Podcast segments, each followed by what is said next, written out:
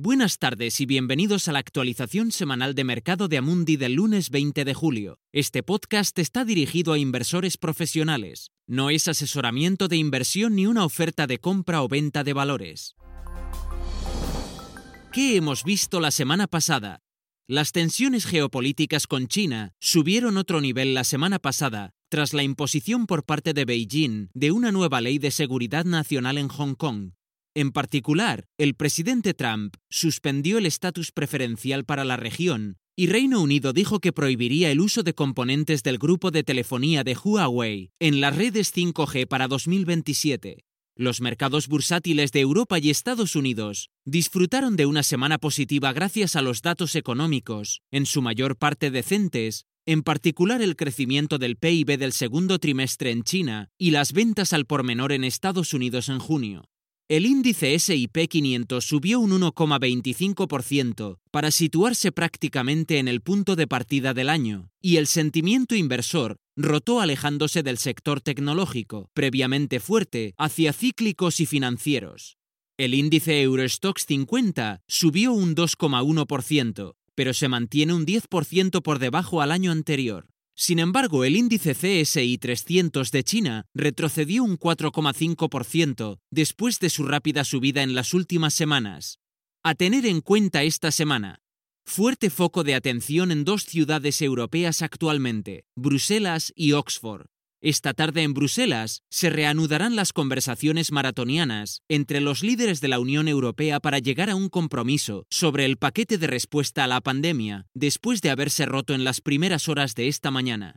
Las esperanzas de un avance entre las llamadas naciones frugales y los miembros del sur con dificultades financieras han llevado al euro a un máximo de cuatro meses frente al dólar. El enfoque clave será el equilibrio a acordar entre subvenciones y préstamos no reembolsables dentro del Fondo de Recuperación, así como un pacto sobre el próximo presupuesto del bloque. También hoy deberíamos ver los primeros resultados de los ensayos clínicos de la vacuna COVID-19 de la Universidad de Oxford. Muchos epidemiólogos tienen esperanzas en el ensayo como una vía crítica de inmunización a gran escala contra el virus. Mientras que la mayoría de países europeos mantienen la propagación del virus bajo control, hay un recordatorio de que sigue siendo una fuerza potente en algunos lugares, con varias ciudades imponiendo estrictas medidas de bloqueo después de un fuerte aumento de las infecciones. Una cosa más, el viernes se publicarán los índices de directores de compras de la Unión Europea, Reino Unido y Estados Unidos, datos clave que pueden ayudar a los inversores a medir la fuerza con la que se están recuperando las principales economías. En particular, buscarán lecturas por encima de 50 que indiquen que la actividad se está expandiendo. Gracias por escuchar la actualización semanal del mercado de Amundi. Volveremos el próximo lunes.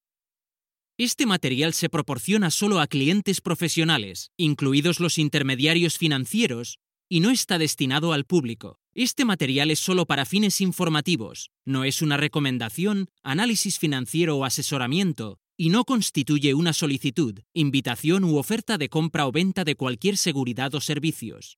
Este documento es publicado por Amundi y a menos que se indique lo contrario, todas las opiniones expresadas son las de Amundi en la fecha de publicación estas opiniones están sujetas a cambios en cualquier momento sin previo aviso, en función de las condiciones del mercado y otras condiciones, y no se puede garantizar que los países, los mercados o los sectores funcionen como se espera. Amundi no acepta ninguna responsabilidad, ya sea directa o indirecta, que pueda surgir del uso de la información contenida en este material. Amundi no puede ser considerado responsable de ninguna decisión o inversión realizada sobre la base de la información contenida en este material.